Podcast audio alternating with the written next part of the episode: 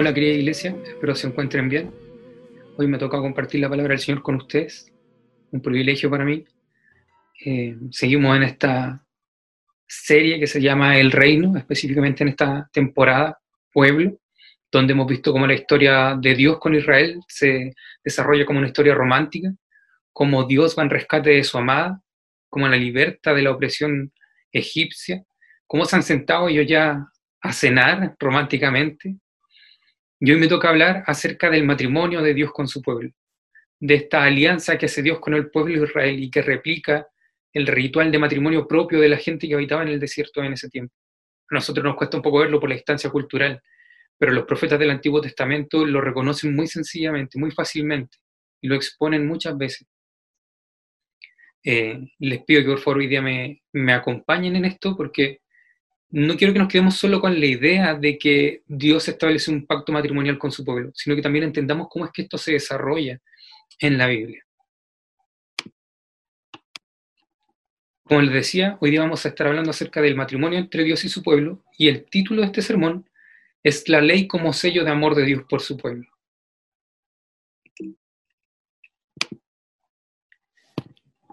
Lo primero que vamos a hacer hoy es responder la segunda pregunta de las cuatro que respondemos eh, cada domingo. ¿Cómo este episodio de la escritura se encaja en la gran historia de Dios? Pero no solo vamos a ver cómo es que se encaja en la gran historia de Dios, sino también cómo se desarrolla en la historia de Dios. Y lo primero que quiero que veamos es cómo los profetas del Antiguo Testamento reconocían este pacto entre Dios y su pueblo como un matrimonio. Entonces, por ejemplo, podemos ver en Ezequiel 16, el Señor me dirigió la palabra, aquí hablando Ezequiel, Ezequiel. Y el Señor le dice, háblale al pueblo de Israel. Pasé junto a ti y te vi revolcándote en tu propia sangre y te dije, sigue viviendo, crece como planta silvestre. Tú te desarrollaste y creciste y te hiciste mujer, y se transformaron tus senos y te brotó vello, pero tú seguías completamente desnuda. Tiempo después pasé de nuevo junto a ti y te miré. Estabas en la edad del amor. Extendí entonces mi manto sobre ti y cubrí tu desnudez me comprometí e hice alianza contigo y fuiste mía. Lo afirma el Señor Omnipotente. Esta última, última parte, me comprometí e hice alianza contigo, hace alusión a, a una alianza matrimonial, a un compromiso matrimonial. La misma idea podemos encontrar, por ejemplo, en el profeta Jeremías. Vienen días, afirma el Señor, en que haré un nuevo pacto con el pueblo israelí y con el nativo de Judá. No será un pacto como el que hice con sus antepasados el día en que los tomé de la mano y los saqué de Egipto, ya que ellos quebrantaron, ya que lo quebrantaron a pesar de que yo era su esposo, afirma el Señor. Isaías 54 también nos no muestra nuevamente esta idea, porque tu esposo es tu hacedor, el Señor de los ejércitos es su nombre, y tu redentor es el Santo de Israel, que se llama Dios de toda la tierra. Esta misma analogía de la relación de Dios con el pueblo de Israel como un matrimonio la podemos encontrar, por ejemplo, también en el profeta Oseas, y así lo podemos ver muchas veces a lo largo del Antiguo Testamento. Pero ¿cómo se desarrolla esta idea de que Dios entra en compromiso o en una alianza eh, que replica el matrimonio con el pueblo de Israel? Para eso quiero que veamos un paralelismo que hay en la Biblia y que a simple vista no lo notamos, pero que los profetas del Antiguo Testamento lo, lo identificaban muy fácilmente. Y es la similitud que hay entre ambos relatos en que Reuel o Jetro aparece en el relato bíblico. Jetro, el suegro de Moisés, que era sacerdote de Madián, aparece en el Éxodo capítulo 2. Dice el texto así, el sacerdote de Madián tenía siete hijas, las cuales solían ir a sacar agua para llevar los abrevaderos y dar de beber a las ovejas de su padre. Pero los pastores llegaban y las echaban de allí. Un día, Moisés intervino en favor de ellas, las puso a salvo de los pastores y dio de beber a sus ovejas. Cuando las muchachas volvieron a la casa de Reuel, su padre, éste les preguntó, ¿por qué volvieron hoy tan temprano? Porque un egipcio nos libró de los pastores, le respondieron. Hasta nos sacó agua del pozo y dio de beber al rebaño. ¿Y dónde está ese hombre? les contestó. ¿Por qué lo dejaron solo? Invítenlo a comer. Moisés convino en quedarse a vivir en la casa de aquel hombre, quien le dio por esposa a su hija Séfora. Este es el primer relato en donde vemos a Jetro, sacerdote de Madián.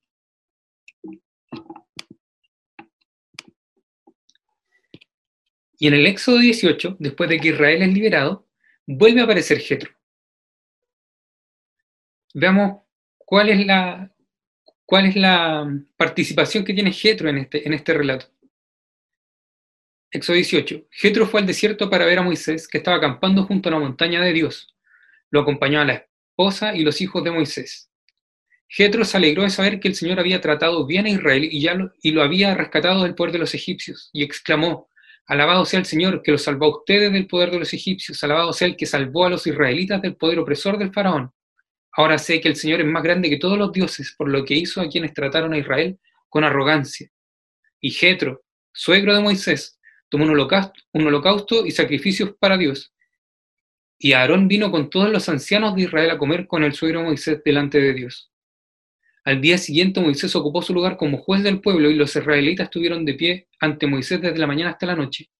Cuando su suegro vio cómo procedía Moisés con el pueblo, le dijo, ¿pero qué es lo que haces con esta gente? ¿Cómo es que solo te sientas mientras todo este pueblo se queda de pie ante ti desde la mañana hasta la noche? Es que el pueblo viene a verme para consultar a Dios, le contestó Moisés. Cuando tienen algún problema, me lo traen a mí para que yo dicte sentencia entre las dos partes. Además, les doy, les doy a conocer la ley y las enseñanzas de Dios. Entre estos dos textos, entre estas dos apariciones de Jetro, hay un paralelismo que nos muestra cómo se desarrolla el matrimonio entre Dios y el pueblo de Israel. Por ejemplo, vemos opresión en ambos capítulos. En el capítulo 2 eran los pastores quienes oprimían a las hijas de, de. En el Éxodo 18 es Egipto quien es reconocido como el opresor. En el Éxodo 2 vemos un héroe, que es Moisés. En Éxodo 18 vemos a Dios quien libertó al pueblo de Israel. En Éxodo 2 vemos un rescate, el que Moisés hace por Séfora y sus hermanas. En Éxodo 18 se nos muestra que Israel fue rescatado por Dios. En Éxodo 2, Jetro, después de que Moisés rescata o ayuda a sus hijas, él ofrece una cena en donde está Séfora y Moisés. En Éxodo 18 vemos una cena que celebra un holocausto y una cena, en donde está presente Dios e Israel, representado en los ancianos del pueblo.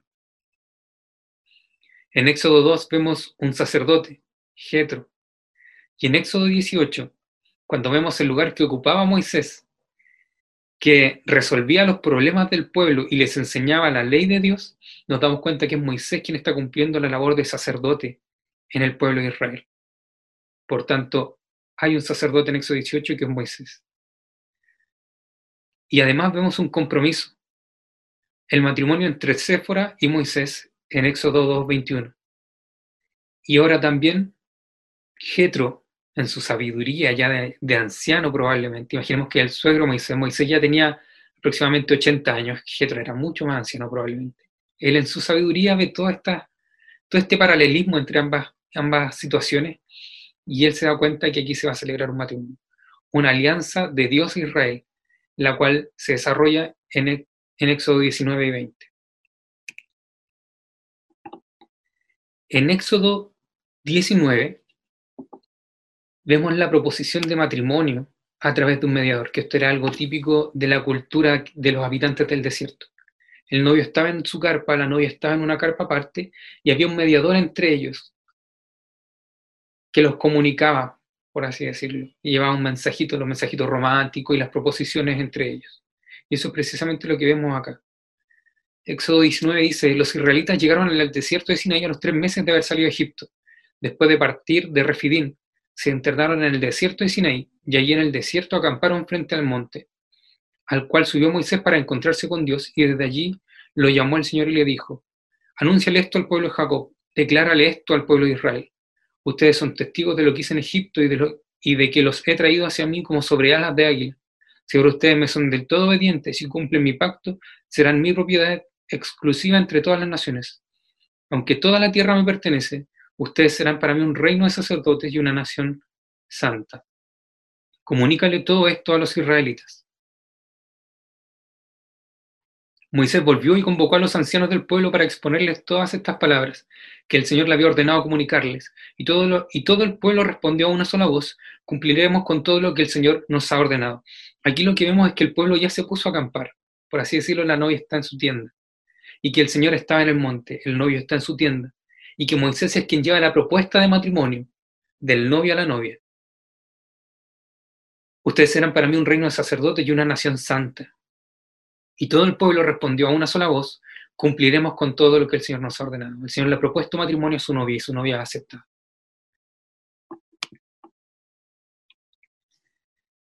Además vemos otra cosa propia de la cultura de, los habitantes del desierto de ese tiempo, que era la preparación de, la novia. En este caso vemos cómo Israel se prepara como una novia. también en Éxodo 19, Moisés refirió al Señor lo que el pueblo le había dicho y el Señor le dijo, ve y consagra al pueblo hoy y mañana, diles que se laven sus ropas, que se preparen para el tercer día, porque en ese mismo día yo descenderé sobre el monte Sinaí a la vista de todo el pueblo. En cuanto Moisés bajó del monte, consagró al pueblo. Ellos, por su parte, lavaron sus ropas. Luego Moisés le dijo, prepárense para el tercer día y absténganse de relaciones sexuales. Aquí vemos cómo la novia se consagra, se aparta, se prepara para el matrimonio. Como el pueblo se abstuvo de relaciones sexuales, como el pueblo se preparó para la fecha establecida, que eran tres días más, cómo lavó sus ropas, cómo se preparó. Una preparación que era propia de las novias en ese tiempo. Y ahora ya vemos cómo ambos novios que estaban en sus carpas se juntan. Hay un encuentro entre los novios en donde ya el matrimonio eh, es llevado a cabo. Y eso es lo que vemos también en Éxodo 19. En la madrugada del tercer día hubo truenos y relámpagos, y una densa nube se posó sobre el monte, un toque muy fuerte de trompeta puso a temblar a todos los que estaban en el campamento. Entonces Moisés sacó del campamento al pueblo para que fuera a su encuentro con Dios, y ellos se detuvieron al pie del monte Sinaí.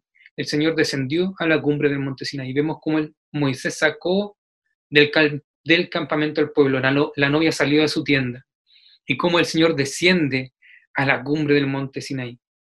Se presenta el novio también al encuentro entre los novios, al matrimonio propiamente. Esto es cómo se desarrolla esto, cómo se desarrolla el matrimonio entre Dios y su pueblo.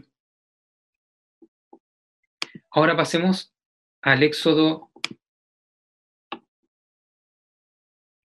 al Éxodo 20 y veamos lo que el texto nos quiere mostrar.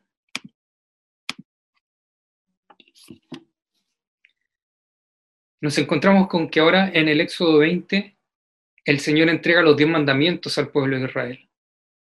Y nos parece un poco extraño cómo es que si se están casando el Señor le pone reglas al pueblo, pero quiero que veamos cómo esto está en la Biblia para que lo comprendamos bien. Así que acompáñenme con sus textos, si quieren, con, el, con la Biblia en Éxodo 20. Vamos a ver los diez mandamientos. Lo primero que quiero que veamos aquí, vamos a ver tres puntos el día de hoy. El primer punto es el amor de Dios en la gracia manifiesta al pueblo. En el versículo 1, y 2 vemos que Dios habló y dio a conocer todos estos mandamientos. Yo soy el Señor tu Dios, yo te saqué de Egipto, del país donde eras esclavo. Este versículo inicial o este prefacio o preámbulo era común en las alianzas de esa época. Cuando un gran rey eh, se iba a comprometer cuando hacía una alianza, un pacto, él afirmaba su identidad y mencionaba algo, alguna victoria grande que él haya tenido o algo que involucrara su honor. Y eso lo ponía también como garantía de que este pacto involucraba su honor. Además, con esto también eh, él se comprometía a cuidar, a dar protección a esta persona y a la vez exigía la lealtad exclusiva y decretaba ciertas obligaciones para el receptor de este pacto. Sin embargo, debemos notar que aquí la ley es, desde su origen, firmemente asentada en un contexto de gracia. El decálogo o los diez mandamientos no comienzan con el primer mandamiento en forma imperativa, no es Dios dando al tiro una orden, sino Em, que empiezan con la afirmación de la identidad de Dios y de la historia de Israel. Yo soy el Señor tu Dios. Yo te saqué de Egipto del país donde eras esclavo. En otras palabras, la gracia de Dios viene primero y constituye el fundamento de la relación. Dios no le dice, cumple con estos diez mandamientos y entonces yo voy a ser tu Dios. No. Yo soy el Señor tu Dios. Yo te saqué de Egipto. Nosotros tendemos a ver también ese tu Dios como un imperativo, como si Dios estuviera apuntando con el dedo. Yo soy el Señor tu Dios. Pero en este contexto de matrimonio es un tú que no solo nos devuelve nuestra posición, como podríamos verlo en ese imperativo, sino que también es un tú amoroso. Yo soy el Señor, tu Dios, yo soy tu esposo. Aquí el Señor nos muestra cómo la prioridad es la gracia por sobre la ley. El segundo punto que vamos a ver hoy es el amor de Dios en la ley. Y los versículos que siguen nos van a demostrar que la naturaleza de Dios solo puede ser entendida por el hombre en términos morales. Entonces, aquí tenemos un resumen de la fe israelita, un Dios que se comunica y un Dios que actúa. Los mandamientos son un reflejo del carácter de Dios. El amor de Dios está reflejado en la ley. Y aquí vamos a ver eh, una división, dos, una división en dos partes de los diez mandamientos. La primera va a incluir los cuatro primeros y vamos a darnos cuenta cómo estos mandamientos son para nuestra relación con Dios. Y vemos el primer mandamiento, no tengas otros dioses además de mí. Acordémonos, no perdamos de vista que esto es en un contexto de un matrimonio. No tengas otros dioses además de mí. Lo que el novio le está diciendo a la novia es fidelidad, yo soy tu esposo. Otras traducciones dicen, no tengas otros dioses delante de mí. Literalmente en el hebreo aquí dice, no pongas a nadie a mi cara o a mi altura. Esta frase, vagamente inusual en ese tiempo, parecía usarse en relación con tomar una segunda esposa mientras la primera aún estaba viva. Eso significaba la ruptura de una relación personal y exclusiva. Así que podemos entender este mandamiento con esa idea para entender su significado. El Señor exige una relación exclusiva con Él. Y a la vez este mandamiento, si tomamos el decálogo o si lo caracterizamos como un árbol, nos damos cuenta que es el tronco del árbol. De aquí van a salir ramas y a la vez frutos. Y este es el primer mandamiento. No tengas otros dioses además de mí. El novio pidiéndole a la novia fidelidad. Yo soy tu esposo. Los tres mandamientos que siguen van a ser ramas que salen de este tronco. El segundo mandamiento, no tengas ningún ídolo ni nada que guarde semejanza con lo que hay arriba en el cielo, ni con lo que hay abajo de la tierra, ni con lo que hay en las aguas debajo de la tierra. Aquí el novio le está pidiendo a su novia exclusividad. No me compares ni me compartas con otras cosas. No te hagas ningún ídolo. No te imagines cómo soy. Conóceme realmente. El tercer mandamiento, otra rama que sale de este tronco. No uses el nombre del Señor tu Dios en falso. El novio le está pidiendo a la novia respeto. Tómame en serio. Que tu amor sea sincero. Tú ahora vas a ser portadora de mi nombre. Honrame en todos los aspectos de tu vida. El cuarto mandamiento y la tercera rama que sale de este tronco. Acuérdate del sábado para consagrarlo. Aquí el novio le está pidiendo a la novia comunión. Aparta tiempo para mí, que tus afanes, tu trabajo no te alejen de mí. Dedícame tiempo. Este día estemos a solas. Ahora pasamos a la segunda mitad o la segunda clasificación de los diez mandamientos que vamos a ver hoy. Que nos damos cuenta que son mandamientos para que tengamos relaciones justas con nuestro prójimo, para que vivamos en santidad y seamos luz a las naciones por así decirlo, estas son las ramas menores del árbol, las que cargan ya los frutos, pero que se nutren de las ramas que a la vez se nutren del tronco. Entonces encontramos, por ejemplo, honra a tu padre y a tu madre. En ese tiempo era una sociedad patriarcal y los ancianos eran las autoridades de la comunidad. Dios le está diciendo a la novia, respeta a tus autoridades. Cuida la comunión dentro de tu hogar. no mates, no cometas adulterio, no robes, no des falso testimonio en contra de tu prójimo, no codicies la casa de tu prójimo. Los demás mandamientos son de conductas externas, si pudiéramos llamarles de alguna manera. Sin embargo, este mandamiento apunta al corazón de la persona. Aquí es el esposo diciéndole a la esposa, no creas que por poseer lo que le pertenece a tu prójimo vas a encontrar plenitud. Tu gozo está en mí y en tu comunión conmigo. Ahí vemos la ley como reflejo del amor de Dios. El tercer punto que quiero que veamos hoy es el amor de Dios en la intimidad con su novio. Y vamos a ver desde el versículo 18 al 20. Ante ese espectáculo de truenos y relámpagos, de sonidos de trompeta y de la montaña envuelta en humo, los israelitas temblaban de miedo y se mantenían a distancia. Así que le suplicaron a Moisés, háblanos tú y te escucharemos. Si Dios nos habla, seguramente moriremos. No tengan miedo, le responde Moisés. Dios ha venido a ponerlos a prueba para que sientan temor de Él y no pequen.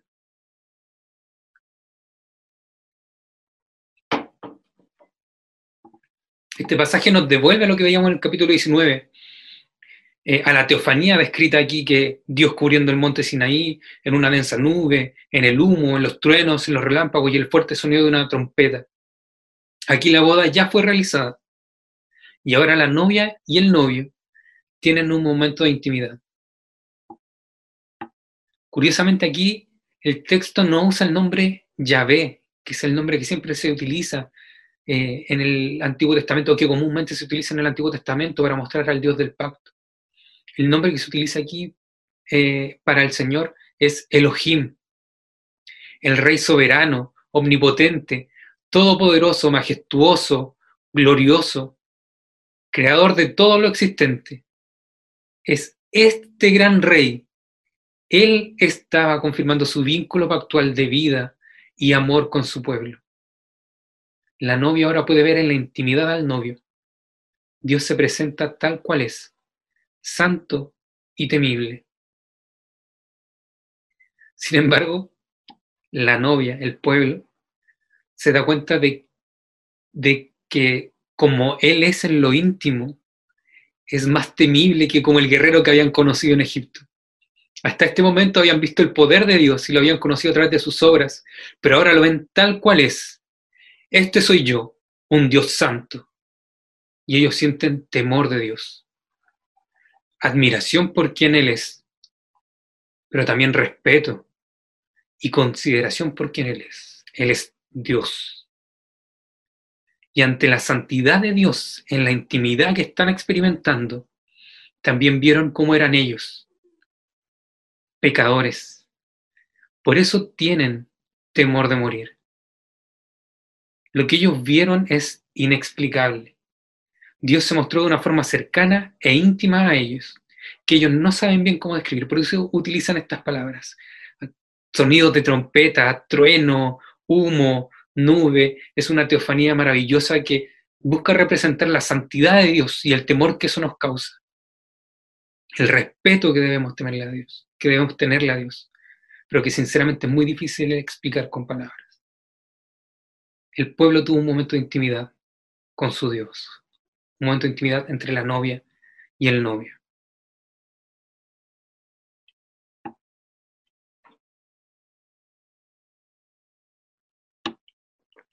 Eso con respecto al estudio del texto. Así que ahora pasemos a las preguntas. ¿Qué quiso transmitir el autor con este texto? Lo primero que el autor quiere transmitir es que Dios toma la iniciativa de revelarse a nosotros. Yo soy el Señor tu Dios, yo te saqué de Egipto del país donde eras esclavo. Dios es quien toma la iniciativa de revelarse, es Él quien se da a conocer a nosotros. Si Él no toma la iniciativa, no es posible conocerlo. Y en esto vemos la gracia de Dios. Dios no dice, cumplan estos mandamientos y entonces yo seré su Dios. Lo que nos muestra el texto es que Dios ya es nuestro Dios por gracia, no por obras, no por méritos. De igual manera, Dios ya estableció con nosotros una relación de pacto por iniciativa soberana de Él. Ahora somos invitados a conocerle cada día más a través de una relación basada en su autorrevelación. Dios soberanamente decidió amarnos. De esta manera los votos matrimoniales unilaterales de Dios, los diez mandamientos que Dios entrega en este pacto matrimonial, son una manifestación de su gracia, pues son establecidos en sincero amor y santidad, sin muestras de egoísmo. Lo segundo que el autor nos quiere mostrar es que Dios atiende la necesidad de su pueblo. Los diez mandamientos son respuesta a la necesidad del pueblo. El novio le hace un regalo nacido de amor a su novia. Dios le hace un regalo. El regalo que nace del amor, ve la necesidad de su esposa y le hace un regalo de amor. Le regala los diez mandamientos. Pero ¿por qué un marido que ama a su esposa le regalaría leyes? Es como raro. ¿Quién en su matrimonio pensaría en regalarle a su esposa una tabla con las leyes? ¿ah? Con leyes para el hogar, con leyes para nuestra convivencia, con leyes para nuestra comunión. Para nosotros es algo que nos parece extraño, hasta opresivo. Pero Dios vio la necesidad de su pueblo y le regaló lo que más necesitaba. Fijémonos en la labor que cumplía Moisés como sacerdote en el capítulo 18. Moisés ocupó su lugar como juez del pueblo. Es que el pueblo viene a verme para consultar a Dios, le dijo a su, a su suegro. Cuando tienen algún problema me lo traen a mí para que yo dicte sentencia entre las dos partes. Además, le doy a conocer las leyes y las enseñanzas de Dios. Dios al ver la necesidad de su amada, le regala lo que ella más necesitaba. La ley de Dios es un reflejo de su amor por su pueblo. Israel no tenía identidad propia. No sabía cómo actuar ante las dificultades ni cómo comportarse ahora que es libre. Si no había un egipcio que zanjara el problema, ellos no sabían cómo resolverlo por sí mismos. Si no había un egipcio que le diera una orden, ellos no sabían cómo comportarse en la vida cotidiana. Israel no sabía cómo ser un pueblo libre. Por eso, Dios le regala una identidad. Ahora serán una nación santa, esposa de Dios, un reflejo de su gloria y santidad en un mundo corrupto por el pecado. La ley es reflejo del amor de Dios por su pueblo. El novio le está enseñando a su novia cómo ser verdaderamente libre. Le está enseñando a vivir en santidad. De igual manera, la ley es dada para moldear la vida de Israel, de modo que ellos puedan mostrar el carácter de Dios. Lo mismo sucede con nosotros. Cuando Dios se revela a nuestra vida y nos libra de la esclavitud del pecado, nos preguntamos, ¿y ahora qué hago? ¿Cómo respondo a esta nueva vida que me han dado? La ley de Dios viene para no dejarnos abandonados a nuestra suerte, para que no quedemos a la deriva en un mundo opuesto a nuestra nueva naturaleza, para que no nos sintamos como niños pequeños que se perdieron en el supermercado y que no saben hacia dónde caminar ni a quién preguntarle ni pedirle ayuda. La ley de Dios es un reflejo de su amor por nosotros, para que entendamos quiénes somos, cuál es nuestra naturaleza, cuál es la naturaleza de esta libertad que nos han dado y cómo debemos responder en un mundo contaminado por el pecado. La ley de Dios es una muestra de su amor y de que no estamos solos. La tercera pregunta. ¿Cómo este episodio revela a Cristo y o prepara el camino para su venida? Debemos comprender que la ley no fue dada con fines de redención, porque Dios ya había redimido a su pueblo. Pero al contrastarnos con la ley, somos guiados a Cristo y a reconocer la necesidad que tenemos de Él. Pablo dice algo eh, sorprendente en Romanos 3:21 él dice que se ha manifestado la justicia de Dios, de la que dan testimonios la ley y los profetas. La ley nos condena, nos dice que estamos mal, pero la ley también nos dirige hacia el camino que nos lleva a la justificación. Y esa justicia ante Dios se obtiene por medio de la fe en Cristo Jesús. Solo Jesús ha cumplido perfectamente la ley de Dios. Él ha sido justo y los que estamos en Él recibimos las bendiciones que Él merece. Por otro lado, nosotros hemos quebrantado la ley de Dios, pero la maldición que merecemos cayó sobre Jesús cuando murió por nosotros en aquella cruz. Así que Jesús nos libra de la condenación de la ley y solo en Él hallamos salvación. Y la cuarta pregunta, ¿cómo somos invitados nosotros a ser parte de esta historia?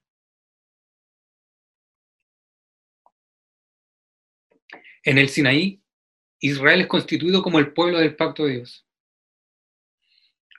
Con el llamado de continuar dando a conocer el nombre de Dios a todas las naciones. Dios pretende darse a conocer no solo a Israel, sino a través de Israel. La ley es dada para moldear la vida de Israel de modo que ellos puedan mostrar el carácter de Dios. En ese sentido, la ley tiene una intención misionera. Y hoy, gracias a Cristo y a su obra, la ley de Dios está grabada en nuestros corazones. Esta es nuestra identidad ahora, sin importar quiénes seamos ni a dónde estemos. Somos el pueblo de Dios pero eso no es un llamado al hermetismo. No somos llamados a encerrarnos como iglesia. Por el contrario, ahora es requerido que con nuestra nueva identidad seamos luz a las naciones. Nos relacionemos con las personas que nos rodean. Pero lo que las atraerá a nuestro mensaje no son nuestras similitudes con ellas, sino nuestras distinciones.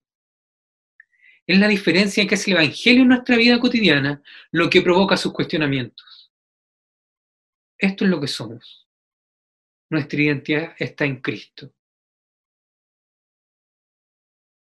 Además, los diez mandamientos son un reflejo del carácter de Dios. Y al contrastarnos con ellos, nos damos cuenta que ninguno de nosotros, que ninguno de nosotros es capaz de cumplir los diez mandamientos. Entonces, ¿para qué nos sirven? Si no somos capaces de cumplirlo, ¿para qué nos sirven? Nos sirven porque a través de ellos podemos conocer cuánto nos falta para ser santos, cuán lejos estamos de agradar a Dios con nuestros esfuerzos y cuán distantes estamos de la santidad de Dios. Y nos damos cuenta de que no hay forma de que podamos alcanzarlos. Pero no olvidemos mantengamos en nuestra mente, en nuestro corazón, que los diez mandamientos no son una escalera para llegar al cielo.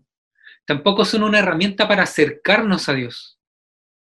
Los diez mandamientos son la forma en la que Dios se revela a aquellos a quien Él ya se acercó, a quienes Él ya rescató, a aquellos a quienes ya amó y de quienes ya es su Dios.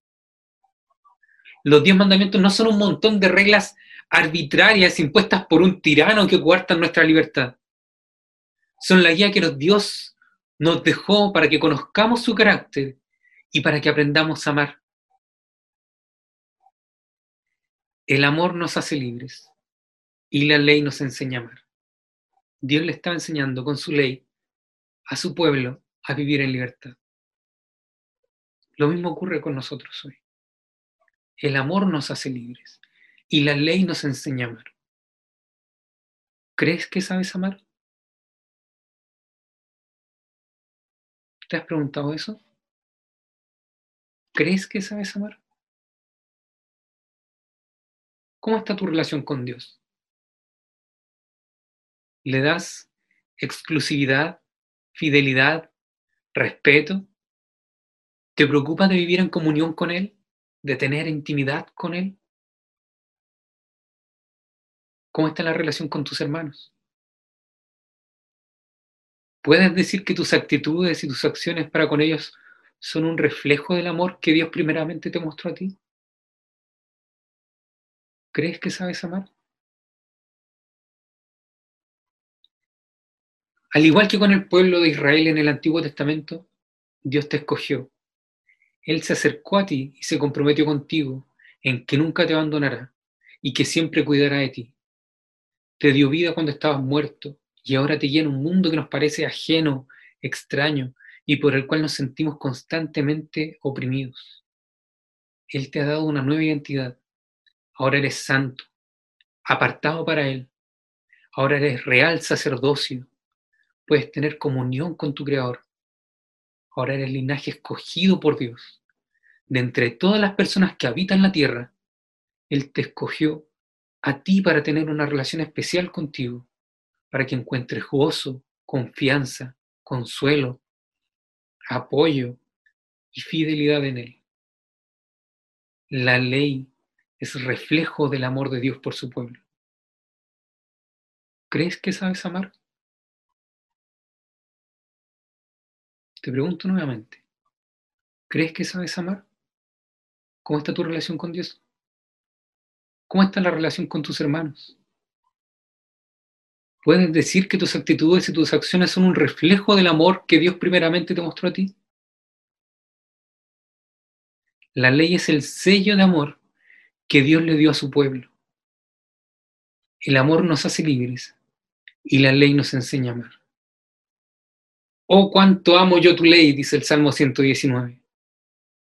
Aprendamos a amar la ley de Dios, porque entonces aprenderemos a amar a nuestro prójimo como a nosotros mismos y a Dios por sobre todas las cosas.